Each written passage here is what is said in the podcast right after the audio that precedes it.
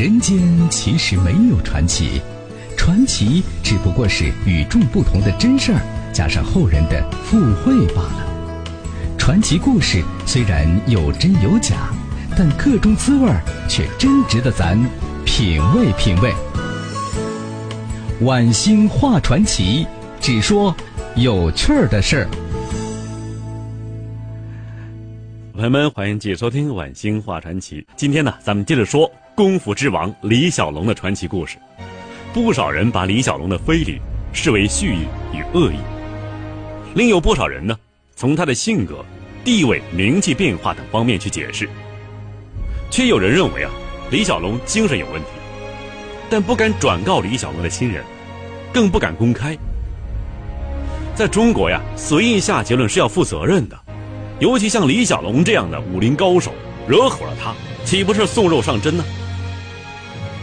琳达与李小龙是朝夕相处，该敏感到李小龙的变化。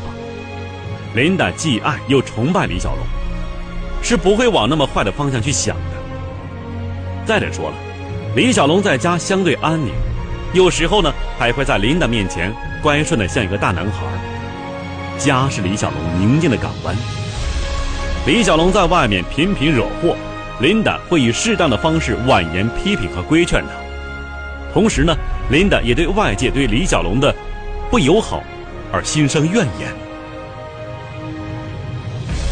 李小龙死前的数天呢，曾经愤愤然地对人说：“香港人对他不好。”他决定回西雅图去定居。西雅图是琳达的出生地，是琳达的家乡。这也自然是琳达的意愿。根据西方心理学家的论证啊，有两种职业的人得精神病的概率最高，一是哲学家，另一个是艺术家。而李小龙两者集于一身，他既是艺术家，而且他主修的专业还是哲学。一九七三年。对李小龙来说，不仅他的精神垮了，他的身体也垮了。这年的五月十日，正值香港的夏季，天气闷热而潮湿。在九龙郊外的嘉禾片场，李小龙正与一些职员人员为这个龙争虎斗的国语片配音。录音室里啊，配有冷气机，但是在对口型的那个配音那一天呢？把嘈杂的冷气机给关了，以防其他杂音混入声带。当然了，整个窗户也是密闭的，以防户外噪音。整个录音棚啊是闷热无比，吓似一个大蒸笼，每个人都都是大汗淋漓。李小龙不时吃他所带来的维他命、高蛋白质的混合饮料，仍然是不敌其热，显得是精疲力竭、虚弱离场。同事虽然发现他有些异常，但是啊，都不当一回事儿，大不了是轻微的中暑反应。在大家的印象之中啊，李小龙是铁打钢铸的人，任何人都可能垮下来，就是他是无疾无恙。李小龙离开了录音室，当时谁也没有留意到他已经不太对劲儿，只当他去方便一下。几分钟过去了，大家停下来。等他录音，但却等了二十几分钟，仍然不见他回来。大家觉得有些奇怪，就派人去找他。可谁成想啊，这时候的李小龙昏倒在浴室的休息地板上。去的人当中啊，都认为他是中暑，想把他摇醒。据李小龙事后回忆，他并没有失去直觉，他能够听出一些响声。就是身不由己，晃醒之后的李小龙脸色苍白，立即爬了起来，恍恍惚惚的慢慢走回录音棚继续工作。他还没有走到岗位，就又摔倒。这大英雄是不打自倒，是很示威的事情。李小龙假装跌倒了，跌倒了，去找眼镜，在地上摸索，但是马上又不省人事。场记赶忙跑到邹文怀办公室啊，说李小龙啊病倒昏迷了。邹文怀立即派人请医生，急忙赶到录音室，说呀：“我看到李小龙呼吸困难，喘息声很大，而且浑身颤抖。”于是，我给叫回医院的朗德先生打了个电话，他让我把李小龙立即送往医院。李小龙被立即送往医院。第一个对李小龙进行检查诊断的是朗德医生。琳达闻讯立即赶往医院。琳达以为他患的是盲肠炎，因为他以前曾经犯过此类病。李小龙被送进急救室，正发着高烧，完全休克，对外界刺激毫无反应。朗德医生说呀，李小龙是由数名大汉从嘉禾片场送往医院来，起初还有很大的喘息声，然后就消失了。紧接着是一阵一阵的痉挛。我召唤另外三位医生呢来会诊，其中包括一位脑外科专家巫医生。李小龙整个身体都处于痉挛状态，我们按住了他的身体，但是他的上肢使我们很难搞，因为他委实太强壮，我们控制不住他。李小龙发生过一连串的痉挛之后，便静止下来。在浑身都浴在汗水里，他呼吸很不正常，每一次呼吸听起来都像是濒死的最后一口气一样。他眼睛仍然张开着，但是涣散无神。医生为他做了脑外科的检查，并给他服用了甘露醇，以减轻他脑部的水肿。又据这个验血结果呀，李小龙的肾功能也可能出现一些问题了。在法庭上。法官向朗德医生询问道：“是否每一个操劳过度、筋疲力竭的人都会出现上述症状？”朗德医生恳切地答道：“不会的，并且继续叙述当时的情形。他说呀，使李小龙恢复知觉花费了我们两个半小时时间，而他苏醒之后显得是茫然失措，整个过程是相当具有戏剧性。他先是身体稍稍动了一下。”随后睁开了眼睛，紧接着，他向我们做出了一些轻微的表情，但是还不能够说话。他认出了妻子琳达，而且做出了相应表示，然而无法用言语表达出来。后来他可以说话了，只是发音含糊不清，与他平素的说话方式是不一样的。他被转送到了另外一家医院的时候，他已经能够大声说话了，已经能够恢复记忆，以及与我们说笑。其实他当时已经差不多是濒临死亡了。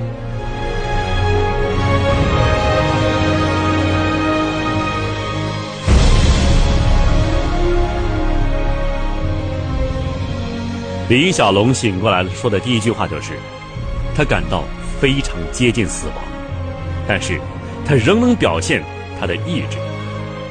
起初他口齿不清，后来渐渐清晰。他说。”我要奋斗，我要成功，我不要失败。李小龙仍在顽强的表现自己，他知道，倘若没有这个信念，他就会死去。吴医生在法庭作证的时候，他当时问李小龙是否服用过麻醉药物，李小龙承认，他服用过。大麻烟叶，大麻类的停药反应呢，与此迥异，不一样的。当时为李小龙诊断的医生怀疑啊，李小龙患有脑水肿，建议他做一次全面体检。李小龙以为他自我感觉很好，没事儿了，拒绝了。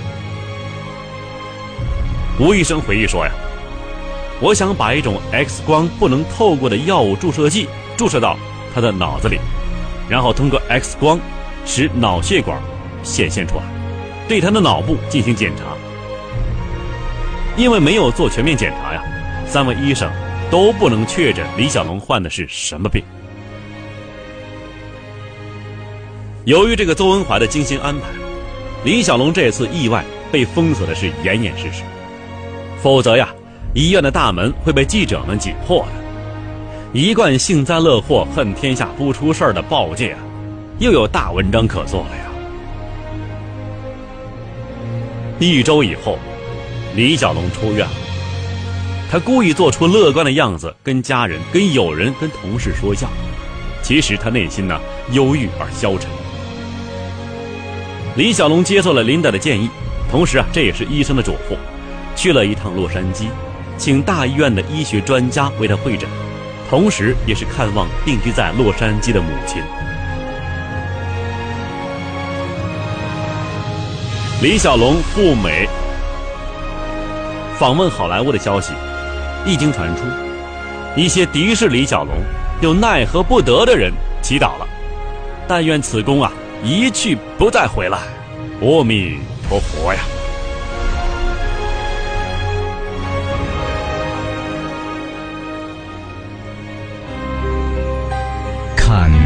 古今中外，说喜怒哀乐。讲悲欢离合，道世间百态，晚星画传奇。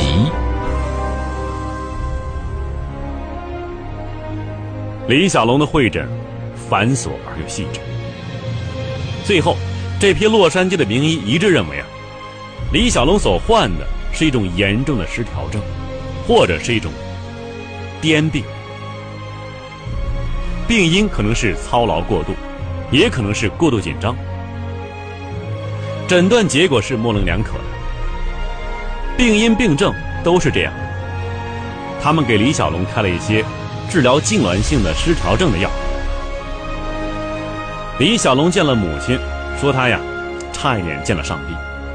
母亲是十分担心，李小龙却说：“我这不是很好吗？我打算活到一百岁呢。”母亲见李小龙生龙活虎的样子，就笑了笑，说：“没错，孩子，你至少可以活到一百岁。”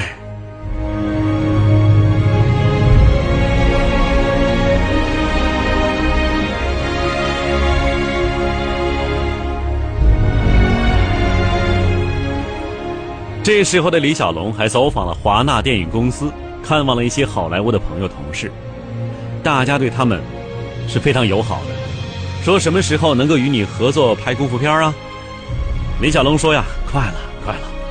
他打算拍完这个《死亡游戏》就回好莱坞，好莱坞才真正适宜他发展电影事业。这一切的美好愿望，真的像一片坦途一样在他的面前敞开着。他真的是前途无量。谁也没有想，噩耗。马上就要传来了。好了，朋友们，咱们休息一下，欢迎您回来，接着收听晚星为您讲传奇故事《功夫之王》李小龙。什么是传奇？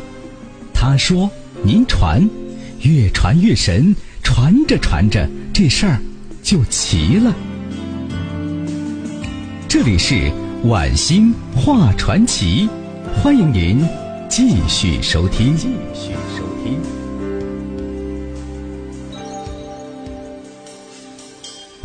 好的，朋友们，我们接着讲功夫之王李小龙。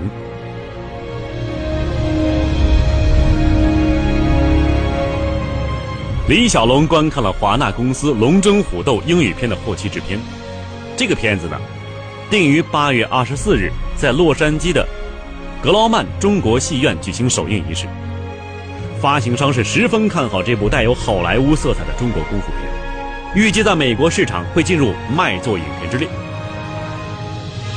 李小龙答应华纳公司以及发行商的邀请，八月间再回趟美国，为《龙争虎斗》的公映做一次广泛的巡回宣传。八月间，李小龙确实已经回到了美国，但是这时候李小龙是一具尸体，一切恍如死亡游戏。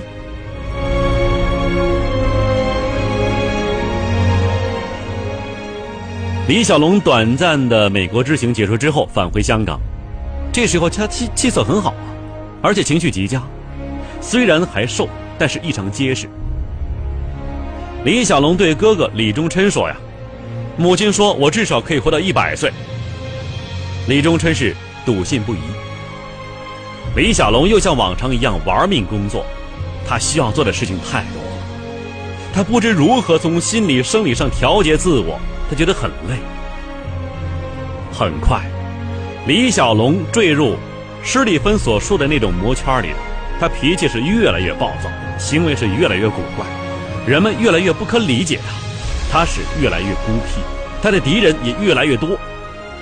更可怕的是，他处于一种莫名的惶恐之中，他害怕失败，害怕失去所获得的一切，害怕他像上一次那样的晕倒，却又永远的醒不过来。他变得多疑起来。除了琳达，他觉得每一个人都在虚伪的说假话，都在图谋有意和他过不去。他又开始抽大麻烟叶他需要这种麻醉，那种快感与幻觉是现实之中怎么也寻不到。在外人面前，他竭力维护他永远英雄的形象。除了知情者，几乎所有的人都认为他是永远不倒的。甚至连小鸡小样都不会有的。崇拜者希望他不断的干出惊天动地的伟绩来，敌视他的人则希望他永远的离开香港。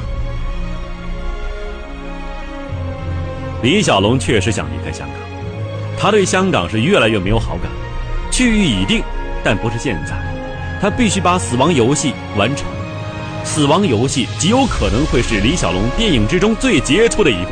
也将是世界电影史上不同凡响的一部。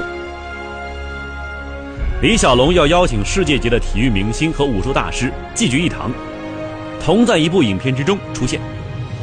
他已经邀请了美国棒球明星兼菲律宾棍王伊鲁桑杜，美国 NBA 篮球巨星身高两米二三的贾巴尔，就那个天沟啊，以及韩国的合气道掌门人池汉宰等人呢，来到这个香港来拍片儿。死亡游戏的故事啊，取材于佛教的七级浮屠，这浮屠就是塔呀。又受黑泽明的七武士的启发，叙述武林高手李小龙为了取得一件稀世瑰宝而独闯七级佛塔，每一层都有一名代表不同武术门派的绝顶高手把守。这真是一场死亡游戏啊！每上一层，就如死过一次一样。这就是死亡游戏。就这七名镇塔武士的盖世武功，已经决定了不可能有人连破七关上塔顶探宝，等待他的只有死亡。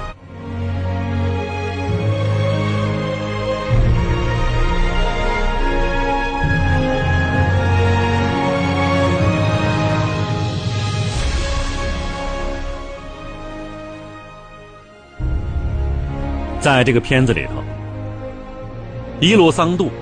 饰演棍王，天沟贾巴尔演那个力大无穷的巨人，施汉仔饰演合气道的九段高手。另外几个角色要视所邀请到的人而定，其中啊必不可少是空手道高手。这是因为啊空手道在世界武术界影响之大，与李小龙本人所产生的怨恨之深的这个原因是很有缘故的。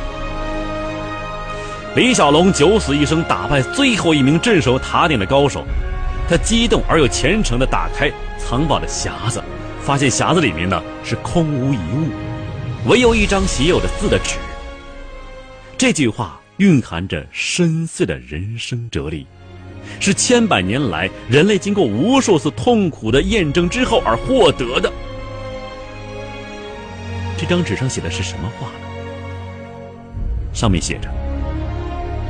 生，是一个等待死亡的历程。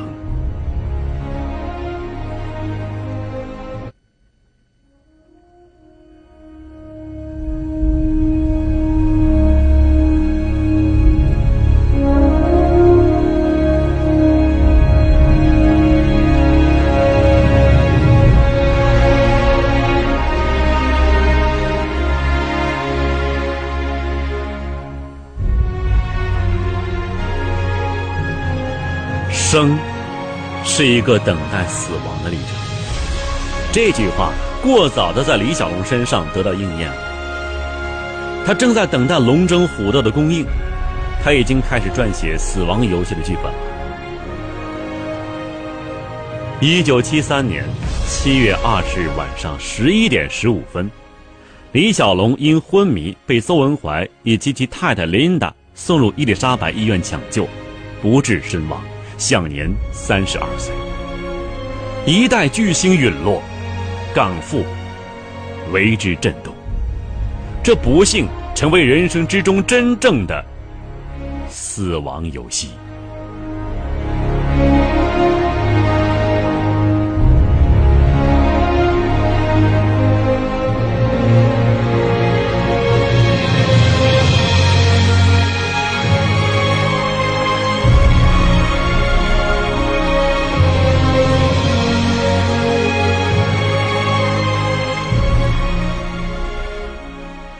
李小龙的墓地位于美国西雅图这个湖景墓地，那里被全世界武术爱好者视为圣地。